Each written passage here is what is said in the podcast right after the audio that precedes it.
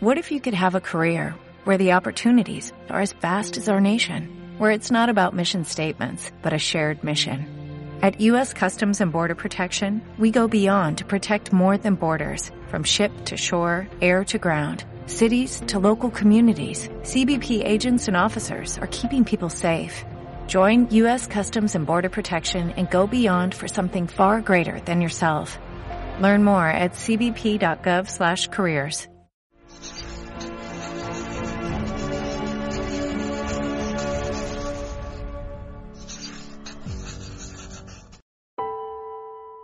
Bienvenidos al capítulo 5 de Tus Zonas Erróneas por Wayne Dyer. Las emociones inútiles, culpabilidad y preocupación. Si tú crees que sentirte mal o preocuparte lo suficiente cambiará un hecho pasado o futuro, quiere decir que resides en otro planeta con un diferente sistema de realidad. A lo largo de la vida, las dos emociones más inútiles son la culpabilidad por lo que se ha hecho y la preocupación por lo que se podría hacer. Son los grandes despilfarros, la preocupación y la culpabilidad. Al examinar estas zonas erróneas, te irás dando cuenta de lo conectadas que están. En realidad pueden ser vistas como los extremos opuestos de la misma zona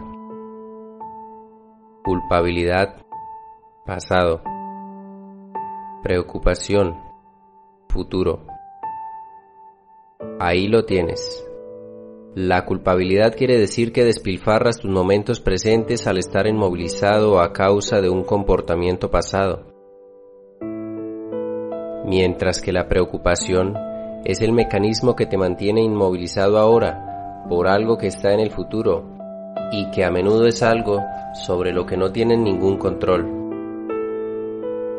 Podrás ver esto con claridad si tratas de pensar en ti mismo como sintiéndote culpable de algo que aún no ha sucedido. Aunque una respuesta está dirigida al futuro y la otra al pasado, ambas sirven el mismo propósito inútil de mantenerte inquieto o inmóvil en tu momento presente.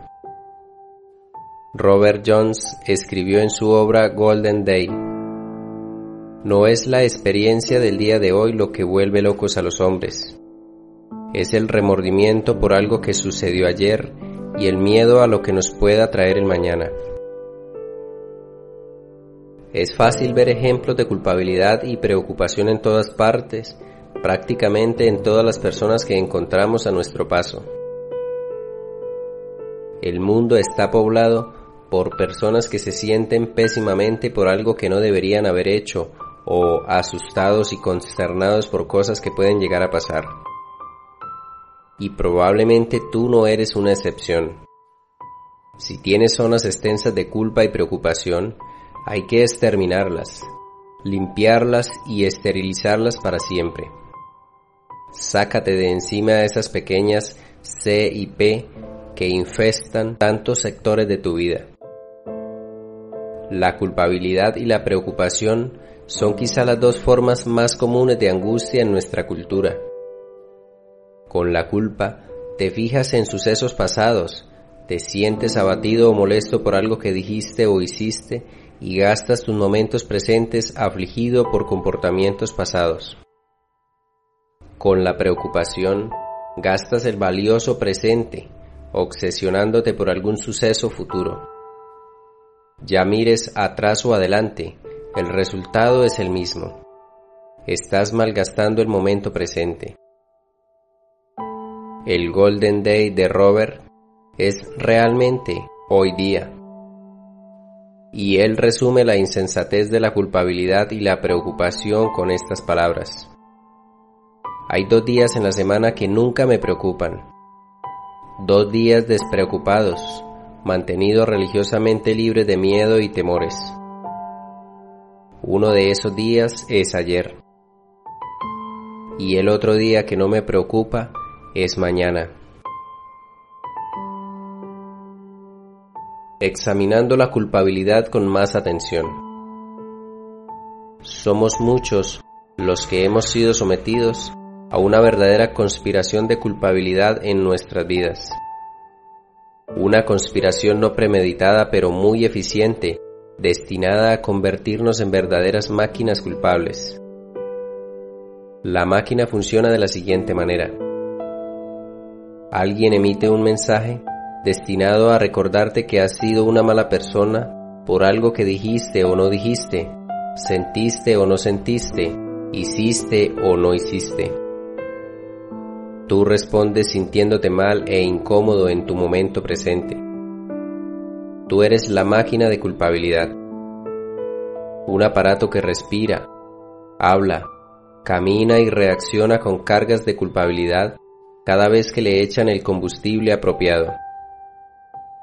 Y debes estar bien aceitado si has estado totalmente inmerso en nuestra cultura, que es una cultura productora de culpas. ¿Por qué has recibido los mensajes de preocupación y culpabilidad que te han echado encima todos estos años? En gran parte porque se considera incorrecto que no te sientas culpable e inhumano que no te preocupes. Todo está relacionado con la importancia que le des a los problemas. Si realmente te importa una persona o cosa, demuestras este interés sintiéndote culpable por las cosas terribles que has hecho al respecto o dando muestras visibles de que su futuro te preocupa. Es casi como si tuvieras que demostrar tu neurosis para que te clasifiquen y consideren como una persona a quien le importan los demás. La culpabilidad es, de todas las zonas erróneas de comportamiento, la más inútil. Es de lejos la que despilfarra mayor cantidad de energía emocional. ¿Por qué? Porque, por definición, te estás sintiendo inmovilizado en el presente por algo que ya pasó. Y no existe culpabilidad por grande que sea, que pueda cambiar la historia. La diferencia entre la culpabilidad y la posibilidad de aprender las lecciones del pasado. La culpabilidad no es solo una preocupación por el pasado, es la inmovilización del momento presente en aras de un suceso del pasado. Y el grado de inmovilización puede abarcar desde una pequeña incomodidad hasta una severa depresión. Si simplemente estás aprendiendo lecciones de tu pasado y prometiéndote evitar las repeticiones de algún comportamiento específico, eso no se llama culpa. Experimentas culpabilidad solo cuando este sentimiento te impide actuar porque antes te comportaste de una cierta manera. Aprender de tus equivocaciones es una parte sana y necesaria de tu crecimiento y desarrollo. La culpabilidad es malsana porque gastas inútilmente tu energía en el presente, sintiéndote molesto y deprimido a causa de un acontecimiento ya histórico. Y esto es tan inútil como malsano. No hay culpabilidad por grande que sea, que pueda resolver un solo problema. Los orígenes de la culpabilidad. Son dos las formas básicas que toma la culpabilidad para convertirse en parte integrante del mecanismo emotivo de un individuo. La primera es la culpabilidad aprendida a muy temprana edad que queda como un residuo infantil en la personalidad adulta. La segunda es la culpabilidad que ha sido autoimpuesta por un adulto después de infringir un código al que se suscribe. Primera, la culpabilidad residual. Es la reacción emocional que la gente lleva consigo desde sus memorias infantiles.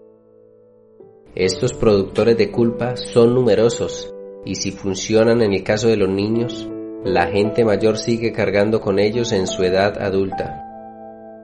Algunos de estos residuos implican amonestaciones como las siguientes. Papá no te va a creer si haces eso otra vez. Deberías sentirte avergonzado por lo que has hecho.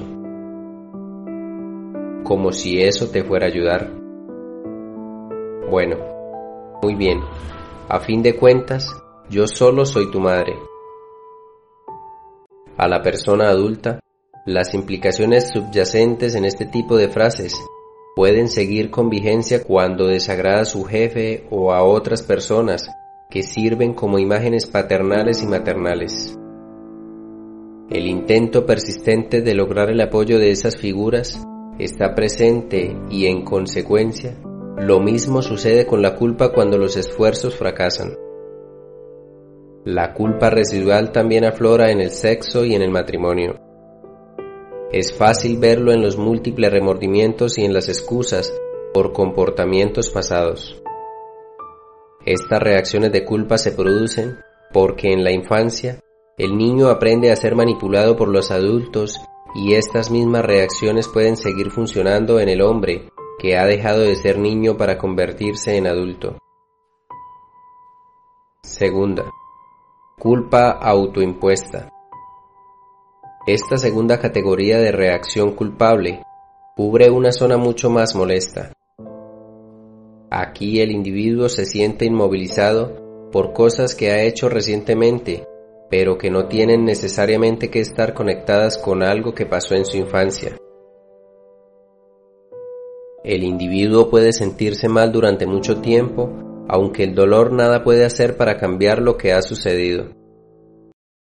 Entre las culpas autoimpuestas más típicas está la de haber reñido con alguien y luego detestarse por haberlo hecho o el sentirte emocionalmente nulo debido a algo que se ha hecho, como haberse ido sin pagar en un negocio, no haber asistido a la iglesia o haber dicho algo indebido. De este modo, puedes considerar la culpa como una reacción a residuos de normas que te fueron impuestas y por las que aún estás tratando de complacer a alguna ausente figura de autoridad o como resultado de tus esfuerzos por vivir a la altura de normas autoimpuestas que realmente no te convencen, pero que sientes que debes contemporizar con ellas. En ambos casos, se trata de un comportamiento estúpido y lo que es más importante, inútil.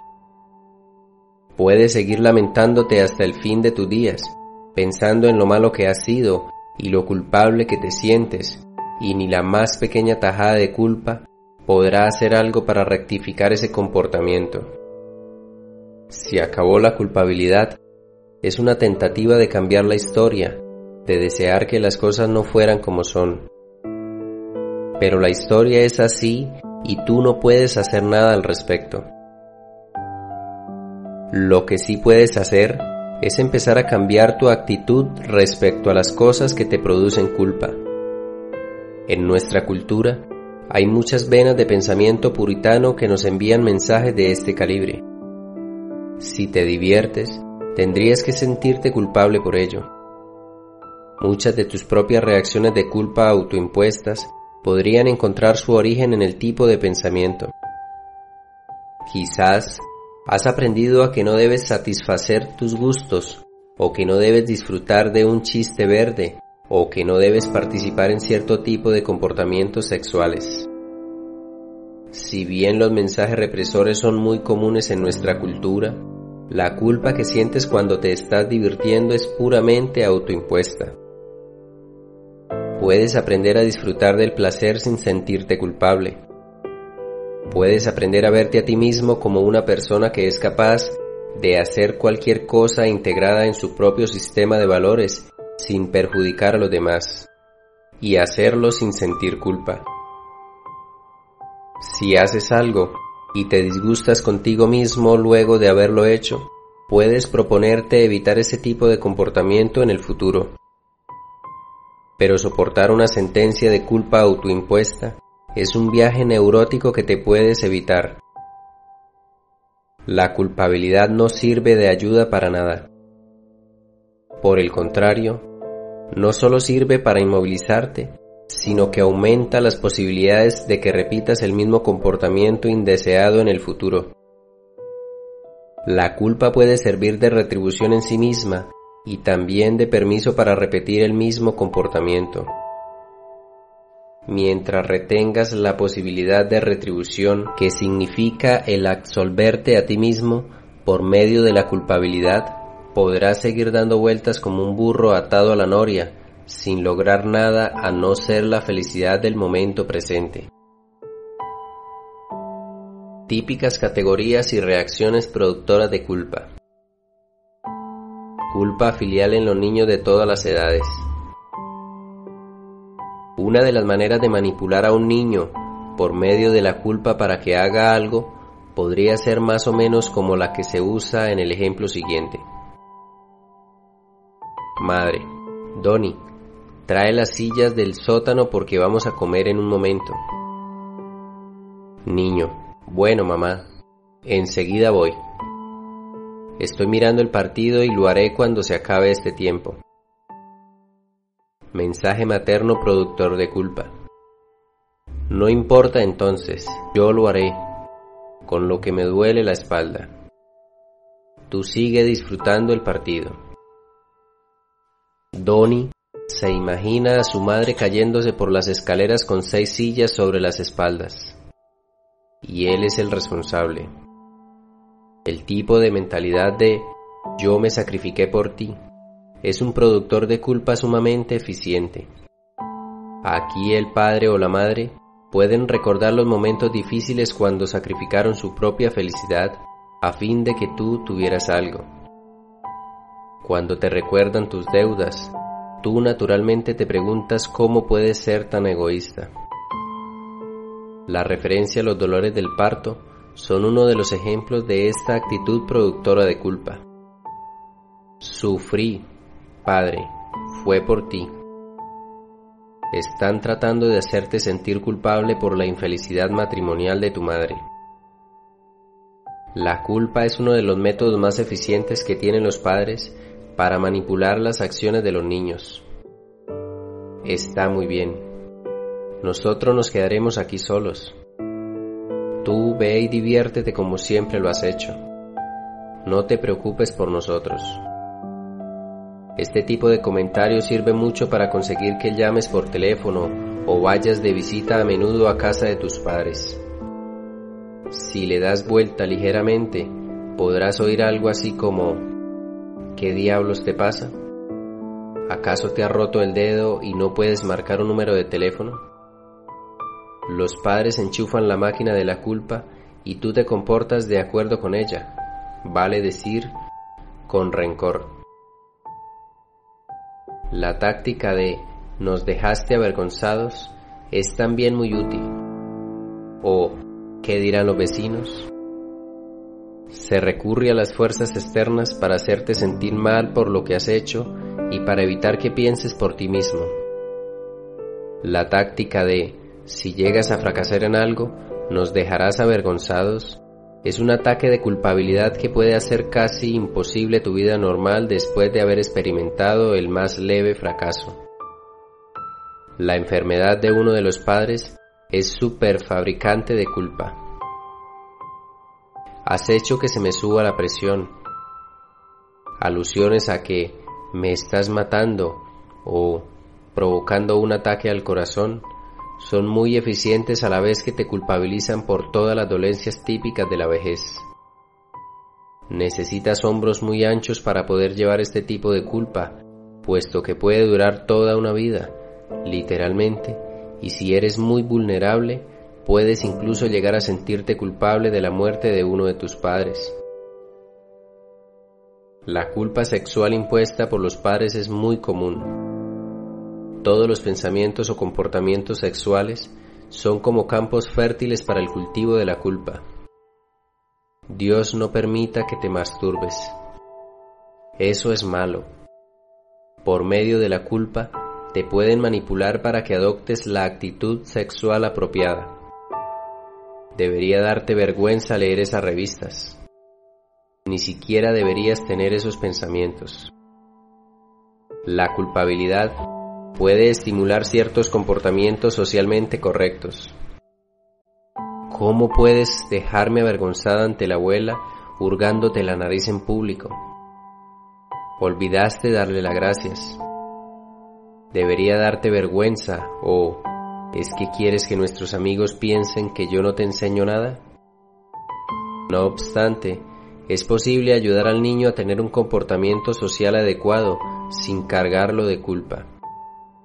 Una simple y directa explicación del por qué ese comportamiento es indeseable es un método más eficiente.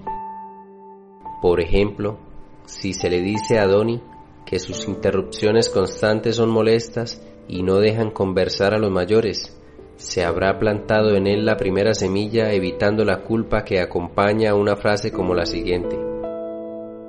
Tú siempre interrumpes, debería darte vergüenza, es imposible hablar cuando tú estás cerca. Y el solo hecho de alcanzar la madurez no logra poner fin a la manipulación filial por medio de la culpa. Yo tengo un amigo que tiene 52 años. Es un pediatra de origen judío casado con una cristiana. Aún mantiene en secreto su matrimonio por miedo a que si se lo dice a su madre, podría matarla. Lo que en realidad significa que él siente que podría matarla. Mantiene un apartamento aparte con todos los enseres necesarios en una casa con el único propósito de recibir allí todos los domingos a su madre, que tiene 85 años. Ella no sabe que él es dueño de otra casa donde vive seis días a la semana. Él hace este pequeño juego por miedo y por la culpa que siente al estar casado con una chisa. Aunque es un hombre maduro en todos los aspectos, y que ha triunfado ampliamente en su propio mundo profesional, sigue bajo el control de su madre. Todos los días la llama desde su oficina y vive con ella la fantasía del hijo soltero. La culpabilidad asociada a los padres o la familia es una de las estrategias más comunes para mantener a raya a la gente. Los ejemplos que di más arriba solo son una pequeña muestra de la infinidad de frases y técnicas que sirven para ayudar al hijo o la hija a escoger la culpa. Inmovilidad del momento presente por un suceso del pasado, como tributo a la genealogía. La culpabilidad relacionada al cónyuge o amante. La culpabilidad por el si tú me quisieras es una de las maneras eficaces de manipular a un amante. Esta táctica es particularmente útil cuando uno quiere castigar a su pareja por algo que ha hecho. Es como si el amor dependiera de un tipo de comportamiento determinado.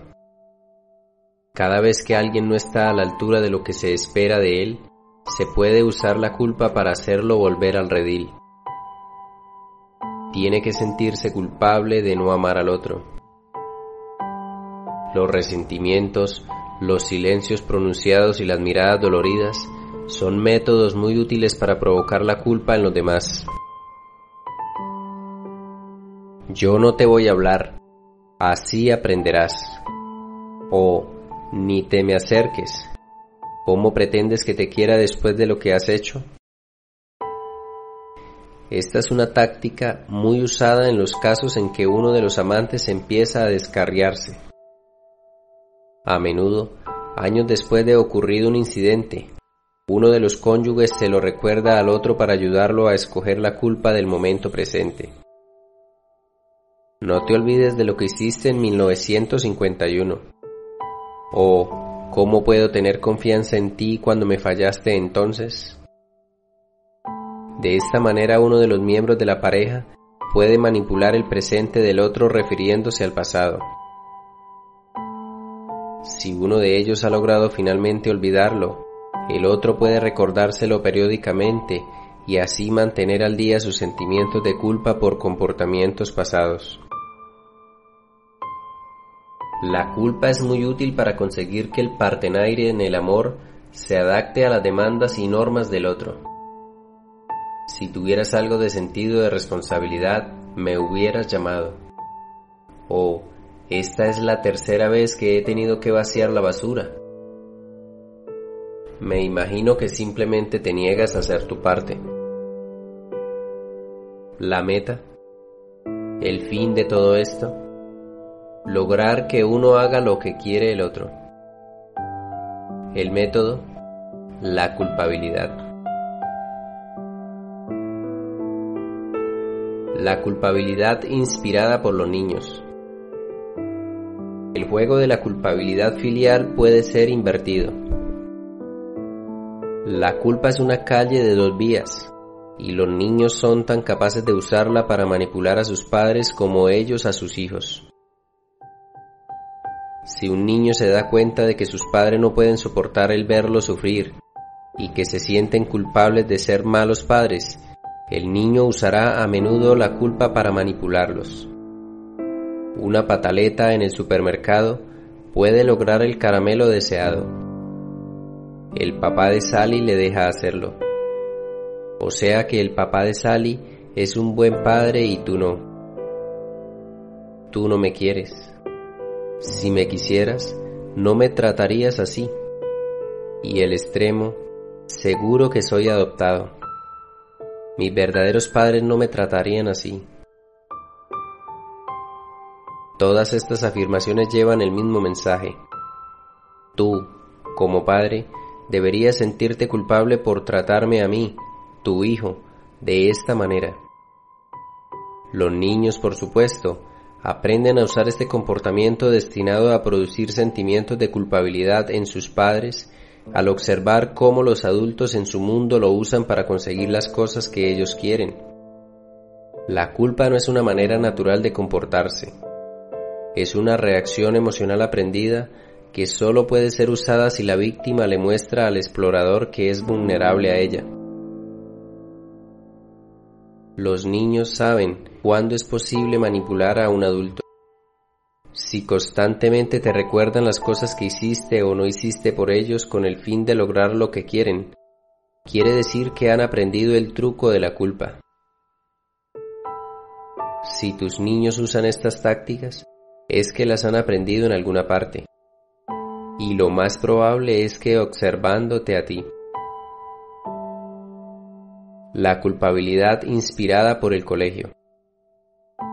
Los maestros son originadores superlativos de culpabilidad y los niños, ya que son muy sugestionables, son también muy fáciles de manipular. Estos son algunos de los mensajes de culpa que perpetúan la felicidad del momento presente de la gente joven. ¿Qué desilusión se va a llevar de ti tu mamá?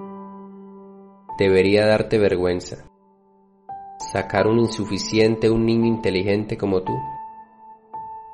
¿Cómo puedes hacer sufrir así a tus padres después de todo lo que han hecho por ti?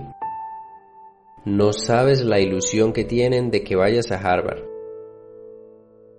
Fallaste el examen porque no estudiaste, ahora te fastidias.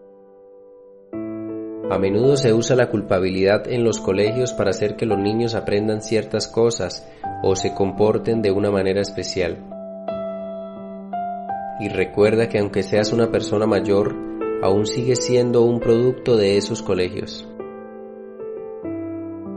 Otras instituciones causantes de culpabilidad. La mayor parte de las prisiones operan sobre la teoría de la culpabilidad. Si una persona pasa bastante tiempo pensando en lo malo que ha sido, gracias a la culpa llegará a ser una persona mejor. Las sentencias de cárcel por delitos no violentos, como pueden ser las evasiones de impuestos, violaciones de tráfico, infracciones civiles y faltas por el estilo, son ejemplos de este tipo de mentalidad. El hecho de que un gran porcentaje de los internados vuelva a cometer infracciones a la ley no ha hecho nada para modificar o poner en tela de juicio esta creencia. Quédate encerrado en la cárcel y sufre lo que has hecho. Este procedimiento es tan caro e inútil que resulta difícil, casi imposible explicarlo con lógica. La explicación ilógica, por supuesto, es que la culpa es una parte tan integral de nuestra cultura que se ha convertido en la columna vertebral de nuestro código criminal. En vez de hacer que los infractores de la ley civil ayuden a la sociedad o paguen sus deudas, tratan de reformarlos por medio de encarcelamientos productores de culpa que no benefician a nadie y menos aún al culpable. No hay sentimiento de culpa por grande que sea que pueda alterar el comportamiento pasado. Peor aún, las cárceles no son los sitios más apropiados para aprender las diversas posibilidades legales de elección. Por el contrario, fomentan una repetición del delito al amargar al preso. La práctica de encarcelar a los criminales peligrosos para proteger a los demás es otra cosa y aquí no trataremos ese tema. En nuestra sociedad, la práctica de dar propina ha venido a reflejar no que el servicio o la atención es de buena calidad, sino el grado de culpabilidad de la persona beneficiaria del servicio. Los camareros y camareras eficientes, los choferes de taxis, botones y otros empleados domésticos se han dado cuenta de que la mayoría de la gente no puede enfrentarse con el sentimiento de culpabilidad que les produce el no comportarse correctamente sin que esto tenga relación alguna con la calidad del servicio recibido. Así pues, el gesto ostentoso de la mano estirada, los comentarios desagradables y las miradas intencionadas están destinados a producir un sentimiento de culpabilidad y, seguidamente, lo más rápido posible, la gran propina. El ser desordenado, el fumar y otros comportamientos inaceptables por el estilo pueden ser motivos de culpa, si por ejemplo dejaste caer un cigarrillo o un vaso de papel, la mirada severa de un extraño puede sumirte en paroxismos de culpabilidad por haberte comportado de una manera torpe. En vez de sentirte culpable por algo que ya hiciste, ¿por qué no decides más bien no volver a comportarte de una manera antisocial o torpe? Los regímenes para adelgazar son una actividad cargada de culpa el que está haciendo dieta se come un caramelo y se siente culpable todo un día recordando su debilidad de un momento. Si estás tratando de perder peso y caes en comportamientos contraproducentes, puedes aprender de ellos y hacer lo posible para ser más eficiente en tu momento presente. Pero el sentirse culpable y lleno de autorreproches es una pérdida de tiempo pues si te sientes así durante mucho tiempo es muy probable que volverás a comer en exceso como una manera de salirte de tu dilema, una manera neurótica por cierto. La culpabilidad en las relaciones sexuales. Quizás el sexo sea la actividad que más culpa produce en nuestra sociedad.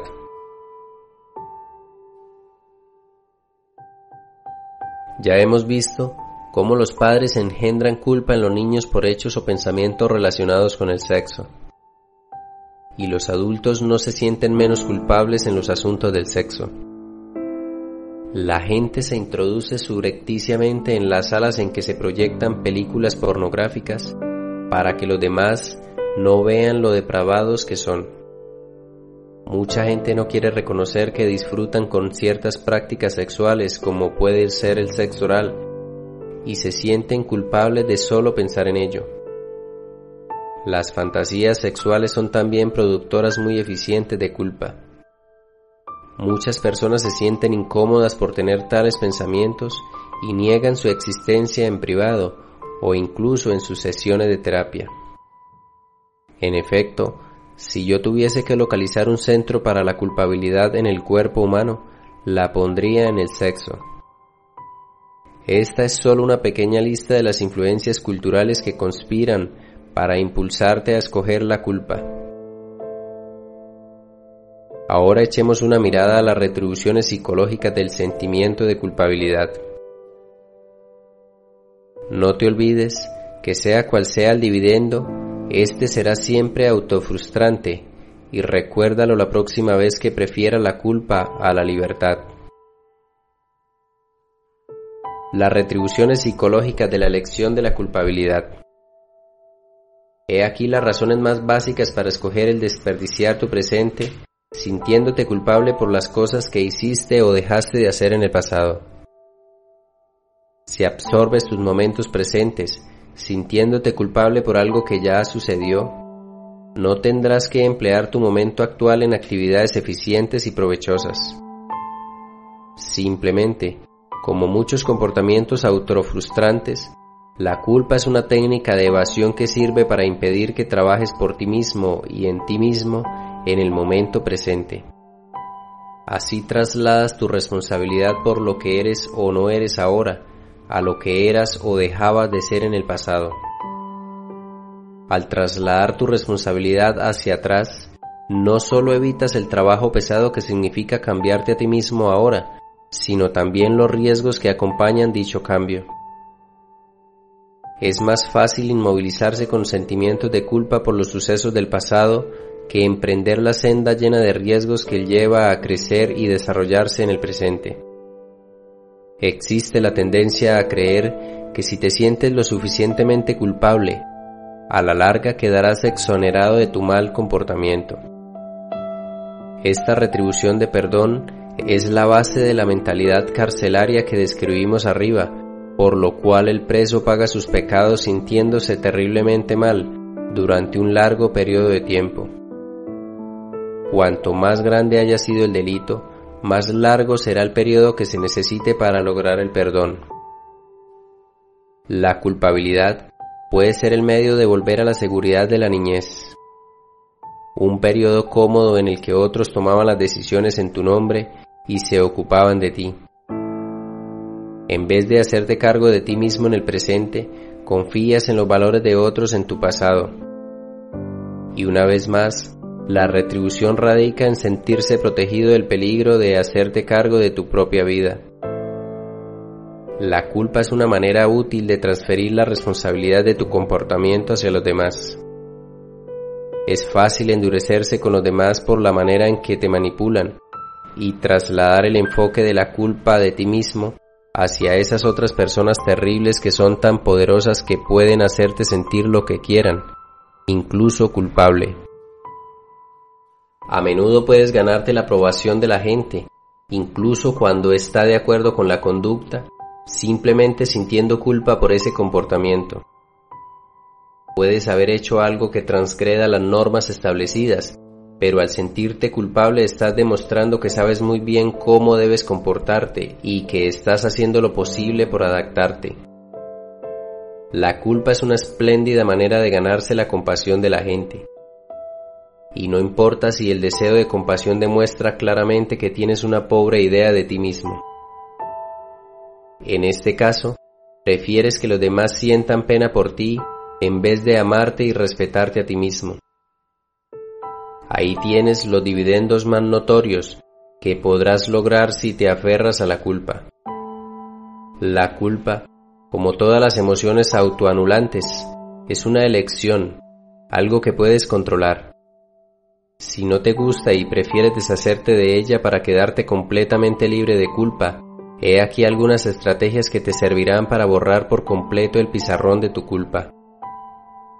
Algunas estrategias para eliminar la culpabilidad. Empieza a mirar el pasado como algo que jamás puede modificarse, sientas lo que sientas respecto a él. Se acabó. Y cualquiera que sea la culpa que escojas, no te servirá para cambiar el pasado. Graba esta frase en tu conciencia. Mi sentimiento de culpabilidad no cambiará el pasado, ni hará que yo sea una persona mejor. Este tipo de enfoque te ayudará a diferenciar la culpabilidad del conocimiento que puedas arrancar al pasado. Pregúntate a ti mismo lo que estás evitando en el presente por culpa del pasado. Al trabajar en este sentido, eliminarás la necesidad de culpa. Un paciente mío, que llevaba un tiempo comprometido en una relación extramatrimonial, nos brinda un buen ejemplo de esta clase de eliminación de culpa. El hombre decía que se sentía culpable de tener esta relación, pero seguía dejando a su mujer una vez por semana para ir a ver a su amante. Le hice notar que la culpa de la que le hablaba era un sentimiento completamente inútil. No hacía que su matrimonio mejorara y evitaba que disfrutara de la relación con su amante. Podía elegir una de dos cosas. Podía recordar que si dedicaba su presente a sentirse culpable porque era más fácil que examinar de cerca su matrimonio y hacer algo por él y por sí mismo. O podría aprender a aceptar su comportamiento. Podía reconocer que aceptaba las exploraciones sexuales extramatrimoniales y darse cuenta de que su sistema de valores incluía ciertos comportamientos que eran censurados por mucha gente. En cualquiera de los dos casos, él elegiría eliminar la culpa y cambiar o aceptarse a sí mismo. Empieza a aceptar en ti mismo cosas que tú has escogido, pero que le pueden disgustar a cierta gente.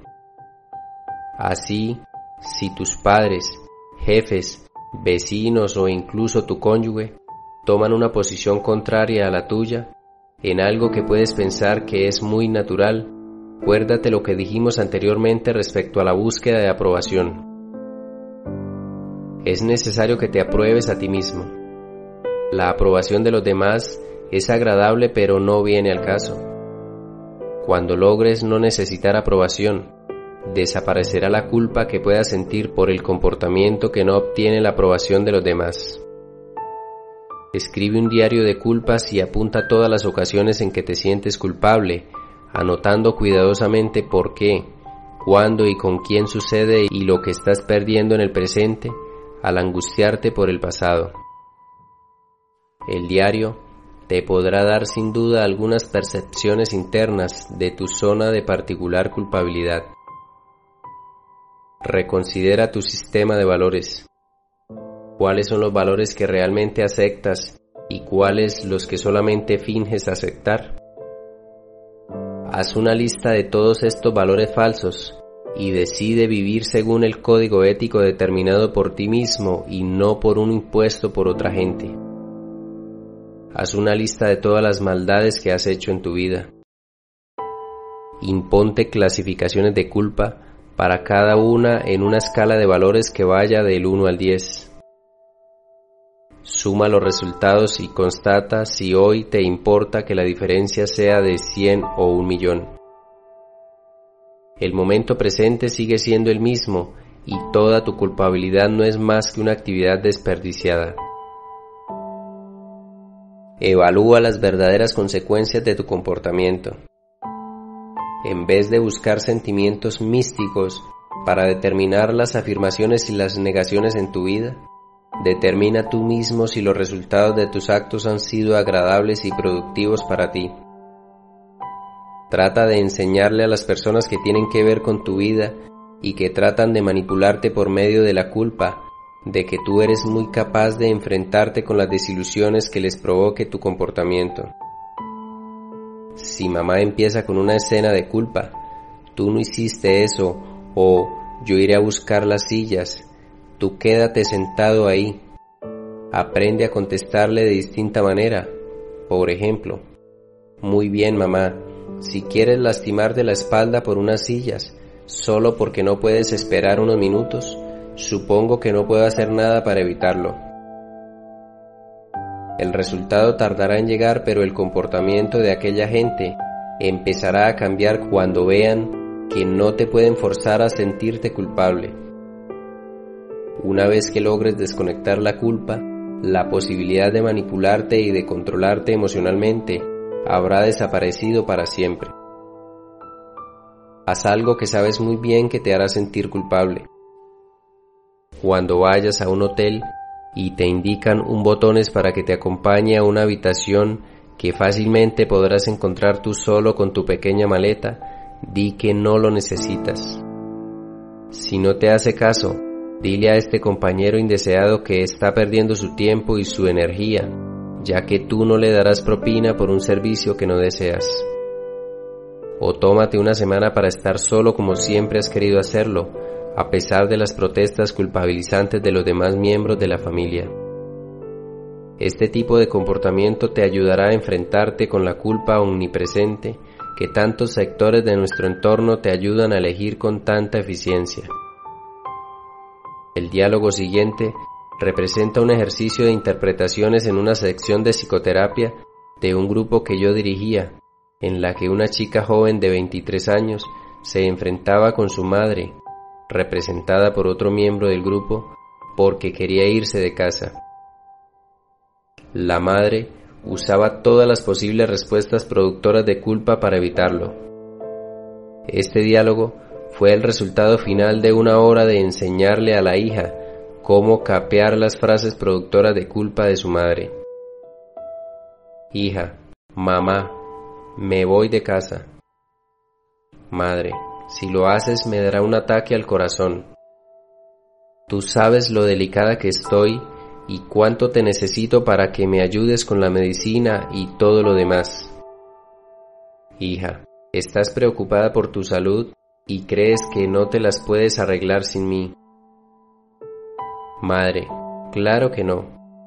Mira, yo he sido buena contigo todos estos años y ahora me abandonas. Si eso es todo lo que te importa a tu madre, hazlo, sigue adelante. Hija, ¿Tú crees que porque me ayudaste de niña, yo debería pagarte quedándome aquí y no ser independiente y vivir por mi cuenta? Madre, cogiéndose el pecho. Ahora mismo estoy con taticardia. Creo que me voy a morir. Me estás matando. Eso es lo que estás haciendo. Hija, ¿quieres decirme algo antes de irme? En este diálogo la hija se niega a rendirse ante los evidentes productores de culpa que le ofrece su madre. Esta muchacha había sido una verdadera esclava de su madre y todos los esfuerzos que había hecho antes para irse de su casa y establecerse por su cuenta habían chocado con este tipo de retórica culpabilizante. La madre estaba dispuesta a hacer cualquier cosa para conseguir a su hija, y ésta tenía que aprender nuevas respuestas o resignarse a ser la esclava de su madre y de su culpa por el resto de sus días.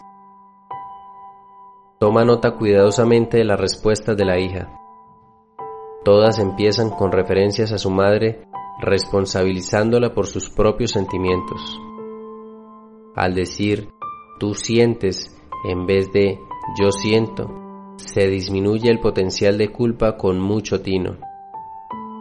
La culpabilidad de nuestra cultura es una herramienta útil para manipular a los demás y una inútil pérdida de tiempo.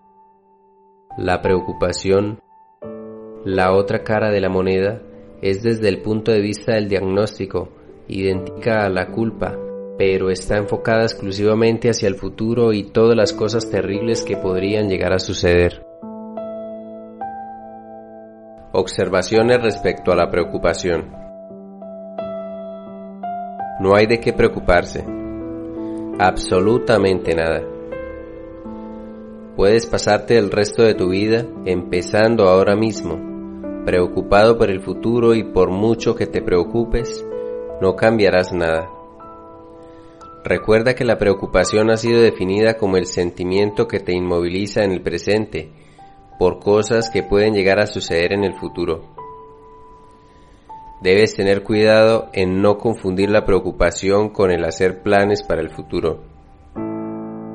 Si estás haciendo planes para el futuro y la actividad del momento presente puede contribuir a que ese futuro sea mejor, esto no es preocupación. Solo es preocupación cuando de alguna manera te encuentras inmovilizado en el presente por algún acontecimiento que puede suceder en el futuro. Así como nuestra sociedad alienta y da alas a la culpa, también fomenta la preocupación. Una vez más, todo empieza con la falacia de parangonar la preocupación con el amor. Si quieres a alguien, es el mensaje, debes preocuparte por él. Oirás frases como, por supuesto que estoy preocupado por ella. Es natural cuando quieres a alguien. O no puedo dejar de preocuparme porque te quiero. Así pruebas tu amor preocupándote suficientemente en el momento apropiado. La preocupación es edémica en nuestra cultura. Casi todo el mundo pierde una increíble cantidad de momentos presentes preocupándose por el futuro. Y todo ello no sirve para nada. Ni un solo momento de preocupación logrará mejorar las cosas. Peor aún, es muy posible que la preocupación anule tu eficacia en el presente. Más aún, la preocupación no tiene nada que ver con el amor que debe ser una relación en la que cada persona tiene el derecho de ser lo que elige ser sin condiciones impuestas por la otra persona. Imagínate que estás en el año 1860, al principio de la guerra de secesión. El país se moviliza para la guerra y hay aproximadamente 32 millones de personas en los Estados Unidos. Cada una de estos 32 millones de personas tiene miles de cosas en que preocuparse y pasan muchos momentos presentes angustiados por el futuro. Se preocupan por la guerra, el precio de los alimentos, las inundaciones, la economía, por las mismas cosas que siguen preocupándote hoy en día. En 1975, unos 115 años más tarde, todos estos que tanto se preocupaban están muertos y si sumamos todas sus preocupaciones, veremos que ni esa inmensa cantidad de preocupación logró cambiar ni un momento de lo que ahora es historia. Lo mismo es cierto en lo que respecta a los momentos en que más te has preocupado por el futuro. Cuando la Tierra esté poblada por un personal completamente diferente, ¿Crees que algunos de tus momentos de preocupación habrá logrado cambiar algo, hacer que algo sea distinto a lo que fue? No. Y algunos de esos momentos de preocupación hacen que las cosas sean distintas hoy en día, en el sentido de cambiar las cosas que te preocupan? Otra vez, no. Entonces, esta es una de las zonas que debes ordenar puesto que estás desperdiciando esos precisos momentos presentes en comportamientos que no te brindan retribuciones positivas. Gran parte de tu preocupación se refiere a cosas sobre las que no tienes absolutamente ningún control. Puedes preocuparte todo lo que quieras sobre la guerra, o la economía, o posiblemente las enfermedades, pero la preocupación no nos traerá la paz ni la prosperidad ni buena salud. Como individuo, tienes muy poco control sobre cualquiera de esas cosas. Además, la catástrofe que tanto te preocupa a menudo resulta ser menos horrible en la realidad de lo que fue en tu imaginación. Yo traté a Harold, que tenía 47 años, durante varios meses. Estaba preocupado porque podían despedirlo de su trabajo y entonces no podría mantener a su familia. Era un ser compulsivo que se preocupaba compulsivamente. Empezó a perder peso, no podía dormir y enfermaba a menudo. Hablamos sobre la inutilidad de la preocupación y sobre el modo que podía elegir para estar contento. Pero Harold era un preocupado de verdad y sentía que era su diaria responsabilidad el preocuparse por los desastres que podían ocurrir. Finalmente, Después de angustiarse durante meses, recibió su notificación de despido y se quedó sin empleo por primera vez en su vida. Al cabo de tres días, encontró otro trabajo que no solo era mejor pagado, sino que le brindaba muchas más satisfacciones. Había usado su fuerza compulsiva para encontrar el nuevo empleo. La búsqueda fue rápida y sin tregua, y toda su preocupación anterior resultó inútil. Su familia no se murió de hambre y Harold no se desplomó. Como la mayor parte de los cuadros sombríos de nuestra imaginación, el cambio resultó más beneficioso que terrible. Harold experimentó en carne propia la inutilidad de la preocupación, aprendió de primera mano lo inútil que resulta preocuparse y ha empezado a adoptar una actitud más despreocupada para su vida. En un ensayo muy inteligente y divertido, publicado por The New Yorker, titulado Busca lo imbuscable. Ralph Schwestein hace una sátira de la preocupación. Menuda lista. Algo viejo y algo nuevo. Algo cósmico y sin embargo algo trivial también, pues el preocupado creativo debe siempre combinar lo pedestre con lo inmemorial.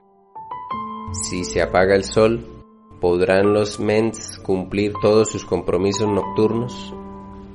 Si reviven algún día los seres humanos que han sido congelados criogénicamente, ¿tendrán que volver a inscribirse en el registro electoral? Y si desaparece el dedo pequeño del pie, ¿valdrán menos los golpes en la Liga Nacional de Fútbol? Puede que seas de los que se preocupan como profesionales de la preocupación, produciendo todo tipo de estrés innecesario y de ansiedad en tu vida a consecuencia de las opciones que haces por el hecho de preocuparte por todo tipo de cosas. O puede que seas uno de los angustiados de talla menor que se preocupa solo de sus propios problemas. La lista siguiente representa las respuestas más comunes a la pregunta ¿qué es lo que te preocupa? Típicos comportamientos de preocupación en nuestra cultura. Reuní los datos siguientes de un grupo de unas 200 personas que asistieron a una conferencia una tarde. Los denomino la hoja de la preocupación y puedes darte puntajes de preocupación parecidos a los puntajes de culpa de los que hablamos antes. No están colocados en orden de frecuencia o importancia. Las oraciones entre paréntesis representan los tipos de frases que justifican la preocupación. Tu lista de preocupaciones. Yo me preocupo de 1. Mis hijos. Todo el mundo se preocupa de sus hijos. No sería muy buen padre si no me preocupara de mis hijos. ¿No es verdad? 2. Mi salud. Si no te preocupa tu salud, te puedes morir en cualquier momento. 3. La muerte. Nadie quiere morirse. La muerte preocupa a todos. 4. Mi trabajo. Si no te preocupa tu trabajo, puedes perderlo. 5. La economía. Alguien tiene que preocuparse. Al presidente parece que no le importa nada. 6. Un ataque al corazón. A todo el mundo le da un ataque al corazón. No es cierto. El corazón se puede detener en cualquier momento. 7. La seguridad. Si no te preocupa la seguridad, puedes terminar en un asilo o viviendo de la caridad pública. 8. La felicidad de mi marido o mujer. Dios sabe lo que me preocupa su felicidad, aunque no me lo reconozcan. 9. Estaré haciendo bien las cosas. Siempre me preocupa hacer las cosas bien y así estoy tranquilo. 10 tener un niño sano si estás embarazada. Todas las futuras mamás se preocupan de eso. 11. Precios. Alguien se tiene que preocupar por los precios antes de que suban tanto que desaparezcan de nuestra vista. 12. Accidentes. A mí siempre me preocupa que mi mujer o mis hijos puedan sufrir un accidente. Es natural, ¿no es cierto? 13. Lo que piensan los demás. Me preocupa que mis amigos no me quieran. 14. Mi peso. Nadie quiere ser gordo, por tanto es natural que me preocupe la posibilidad de recuperar el peso que perdí. 15. Dinero. Nunca nos alcanza el dinero y me preocupa que algún día no tendremos nada y tendremos que vivir de la caridad o del Estado. 16. Que se me estropee el coche. Es un cacharro viejo y voy por él por la autopista y por supuesto que me preocupa pensar que puede tener una avería y lo que pasaría si la tuviera. 17. Mis cuentas. Todo el mundo se preocupa de pagar sus cuentas. Uno no sería humano si no se preocupara de pagar sus cuentas. 18 la muerte de mis padres. No sé qué haría si se me murieran mis padres. Me enfermo de solo pensarlo. Me preocupa quedarme solo y creo que no podría arreglármelas. 19. Irme al cielo o ¿Qué pasa si no hay Dios? No puedo soportar la idea de que no haya nada. 20. La meteorología. Hago planes para salir de picnic y de repente llueve. Me preocupa que no haya nieve si vamos a esquiar. 21. Envejecer. Nadie quiere envejecer y no me tomes el pelo. A todo el mundo le preocupa. 22. Viajar en avión. Se oye hablar de tantos accidentes. 23. La virginidad de mi hija. A todo padre que quiere a su hija le preocupa que puedan hacerla sufrir o que se meta en algún lío. 24. Hablar en público. Me paralizo cuando tengo que hablar ante mucha gente y me muero de preocupación antes de hacerlo. 25. Cuando mi cónyuge no me llama. A mí me parece normal preocuparse cuando uno no sabe dónde está la persona que ama o de si tiene algún problema. 26. Ir a la ciudad. ¿Quién sabe lo que va a pasar cada vez que uno va a esa jungla? A mí me preocupa cada vez que voy. Siempre me preocupa conseguir un sitio para el coche. Y quizá el más neurótico de todos. 27. No tener nada de qué preocuparse.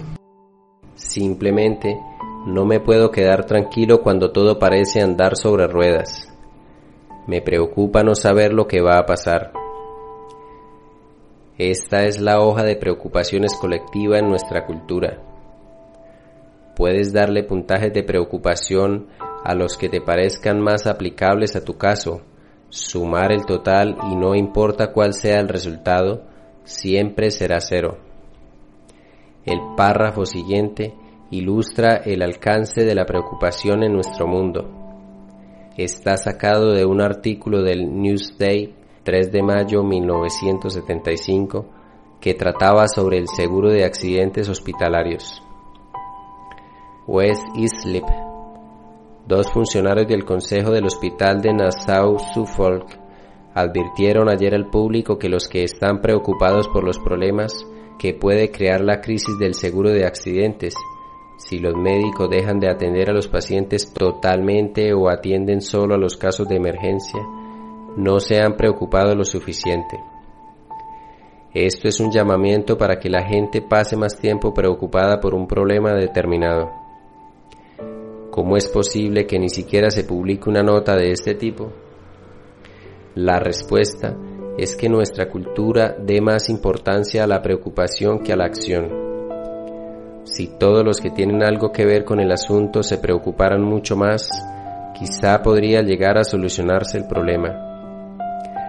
Para eliminar la preocupación es necesario comprender la razón que la respalda. Si la preocupación tiene importancia en tu vida, puedes estar seguro que tiene muchos antecedentes históricos en que apoyarse. Pero, ¿cuáles son las retribuciones? Las retribuciones son muy similares a los dividendos neuróticos que te proporciona la culpa como la preocupación son comportamientos autoanulantes que únicamente varían en un sentido temporal. La culpa está enfocada en el pasado, la preocupación en el futuro. Las retribuciones psicológicas de la preocupación. La preocupación es una actividad del momento presente. De este modo, si gastas tu vida actual inmovilizado por la preocupación que te inspira el futuro, puedes evitar el presente y lo que en él haya de amenaza. Por ejemplo, yo pasé el verano de 1974 en Karamürsel, Turquía, dando clases y escribiendo un libro sobre psicoterapia. Mi hija, que tenía siete años en aquel entonces, se había quedado en Estados Unidos con su madre. Y a pesar de que me encanta escribir, encuentro que es una labor difícil y muy solitaria que requiere mucha autodisciplina. Cuando me sentaba frente a mi máquina de escribir, con el papel en su sitio y los márgenes puestos, me daba cuenta de pronto que mis pensamientos habían volado hacia la pequeña Tracy Link. ¿Qué pasará si sale a andar en bicicleta por la calle y no mira por dónde va? Espero que la estarán vigilando si está en la piscina porque ella es bastante descuidada. Sin darme cuenta, había pasado una hora y yo lo había gastado preocupándome.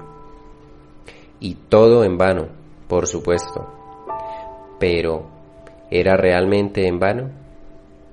Mientras pudiese gastar todos mis momentos presentes preocupándome, no tenía que luchar con las dificultades que se me presentaban cuando trataba de escribir. Y esta era una retribución estupenda realmente. Puedes evitar tener que correr riesgos usando tus preocupaciones como excusa para inmovilizarte. ¿Cómo vas a poder actuar si estás preocupado con tu problema del momento presente? No puedo hacer absolutamente nada. Estoy tan preocupado. Esta es una queja muy común que te mantiene inmóvil, evitando el riesgo que significa la acción. Puedes autodenominarte como una persona cariñosa o amante porque te preocupas por lo demás. La preocupación demuestra que eres un buen padre, una buena esposa o lo que seas. Es un dividendo estupendo pero malsano que carece de lógica. Las preocupaciones son muy útiles para justificar ciertos comportamientos autofrustrantes. Si eres gordo, seguro que comes de más cuando estás preocupado, por lo que tienes una razón estupenda para aferrarte al comportamiento angustioso producido por las preocupaciones. Igualmente, verás que fumas más en situaciones difíciles y puedes usar tu angustia y preocupación para no dejar de fumar. Este mismo sistema de retribución neurótica es aplicable a otras zonas como el matrimonio, el dinero, la salud y cosas por el estilo. La preocupación te ayuda a evitar el cambio. Es más fácil preocuparse por los dolores que tienes en el pecho que correr el riesgo de averiguar la verdad y consecuentemente tener que habértelas contigo mismo. Las preocupaciones impiden que vivas tu vida. Los angustiados se quedan quietos preocupándose por todo, mientras las personas activas y positivas tienen la necesidad de moverse. La preocupación es un recurso muy hábil que sirve para mantenerte inactivo y ciertamente es mucho más fácil angustiarse aunque menos estimulante y agradable que ser una persona activa comprometida con las cosas. Las preocupaciones pueden provocar úlceras, hipertensión, calambres, dolores de cabeza, dolores de espalda y muchas dolencias por el estilo. Y aunque estas no parecen retribuciones, obtienen como resultado mucha atención de parte de la demás gente y también mucha autocompasión y mucha gente prefiere ser compadecida que realizarse. Ahora que comprendes cuál es el sistema psicológico de apoyo que está detrás de tu preocupación, podrás empezar a proyectar algunos esfuerzos estratégicos que te servirán para deshacerte de los molestos microbios de la preocupación que se incuban en esta zona errónea. Algunas estrategias para eliminar la preocupación. Empieza a ver tus momentos presentes como un tiempo para vivir en vez de obsesionarte por el futuro. Cuando te pilles angustiándote, preocupándote a ti mismo, ¿de qué me estoy evadiendo al gastar este momento en preocupaciones? Entonces se empieza a atacar lo que estás evitando o lo que sea que te impulsa a evadirte. El mejor antídoto para la preocupación es la acción. Un paciente mío, muy propenso a la angustia, me relató uno de los últimos triunfos al respecto. Durante su estadía en un lugar de verano, entró en un sauna una tarde. Allí se encontró con un señor que simplemente no podía tomarse unas vacaciones y olvidarse de sus problemas. Este señor habló largo y tendido sobre todas las cosas que debían preocupar a mi paciente. Habló de la bolsa, pero dijo que no había que preocuparse de las fluctuaciones de corto alcance. Dentro de seis meses habría un colapso total, y eso sí que era para preocuparse. Mi paciente se enteró bien de cuáles eran las cosas de las que tendría que preocuparse y se fue. Jugó al tenis durante una hora, disfrutó jugando al fútbol con unos niños un rato, participó con su esposa en un campeonato de ping-pong en el que ambos se divirtieron muchísimo y finalmente, unas tres horas más tarde, volvió al vestuario a ducharse. Su nuevo amigo seguía allí angustiándose y empezó inmediatamente a enumerar una serie de cosas más que merecían preocupación. Mientras tanto, mi cliente había pasado sus momentos presentes estimulantemente vivo, mientras que el otro había consumido los suyos preocupado por diferentes asuntos. Y ninguno de los dos tuvo ninguna influencia sobre los valores de la bolsa. Reconoce lo absoluto que resulta la preocupación. Pregúntate a ti mismo una y otra vez. ¿Habrá algo que llegue a cambiar como resultado de mi preocupación? Date a ti mismo periodos cada vez más cortos de tiempo de preocupación. Dedica 10 minutos por la mañana y 10 por la tarde para preocuparte considéralos como tus segmentos de preocupación. Usa esos periodos para angustiarte por todos los posibles desastres que te quepan en ese espacio de tiempo. Entonces, usando tu habilidad para controlar tus propios pensamientos, posterga cualquier posible preocupación hasta que te llegue el próximo tiempo de preocupación. Rápidamente te darás cuenta de lo disparatado que es emplear el tiempo de esta manera y a la larga eliminarás totalmente tu zona de preocupación.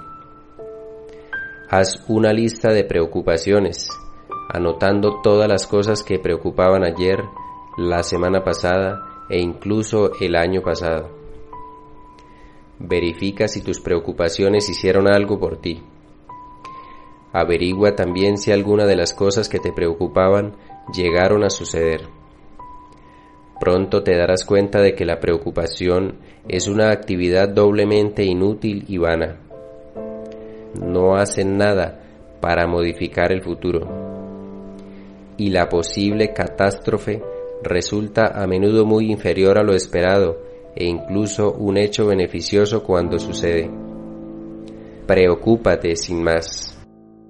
Trata de demostrarlo cuando sientas que estás a punto de preocuparte.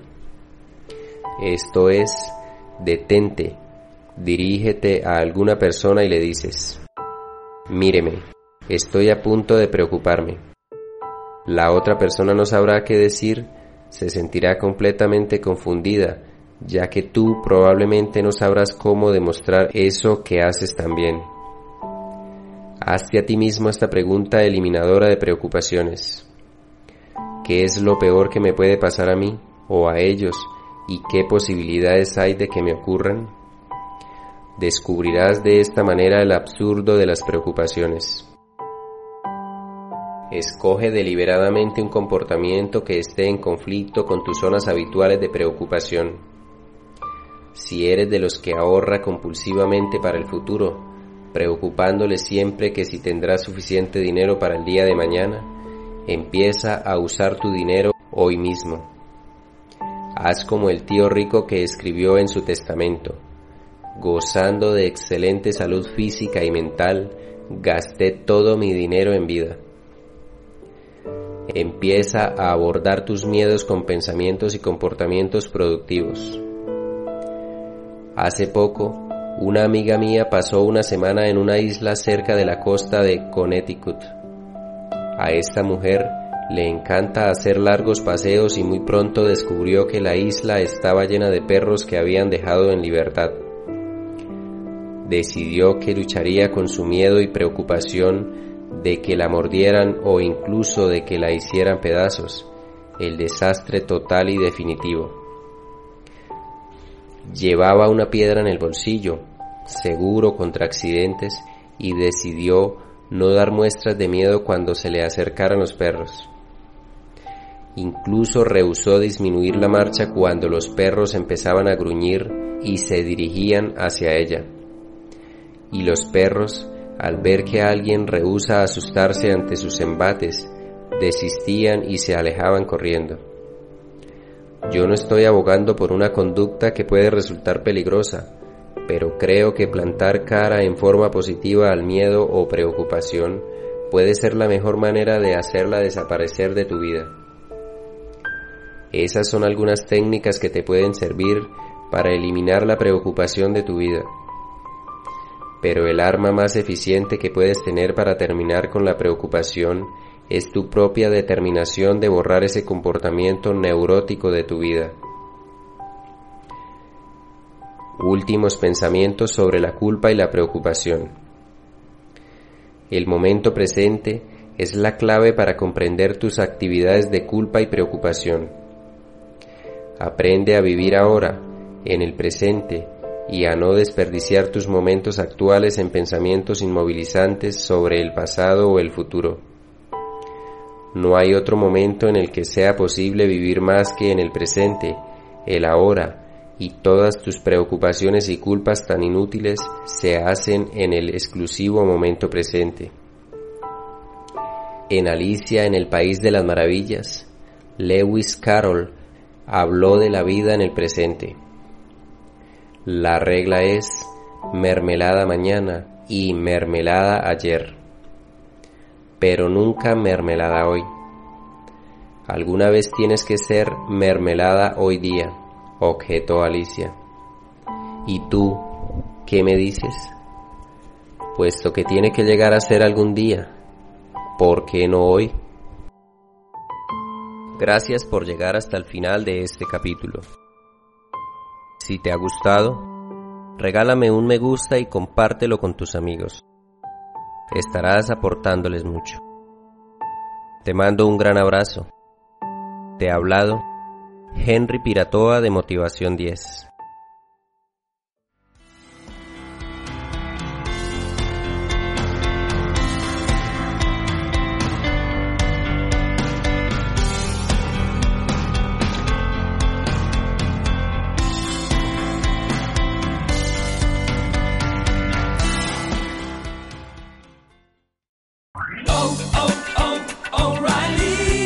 ¿Necesitas ayuda? En O'Reilly Auto Parts te ayudamos. ¿Necesitas algún consejo? Te aconsejamos. Nuestros profesionales en autopartes están siempre disponibles para ayudarte a encontrar lo que necesites. Excelente servicio al cliente es solo una de las ventajas que ofrece O'Reilly Auto Parts. Los profesionales en autopartes. Oh, oh, oh,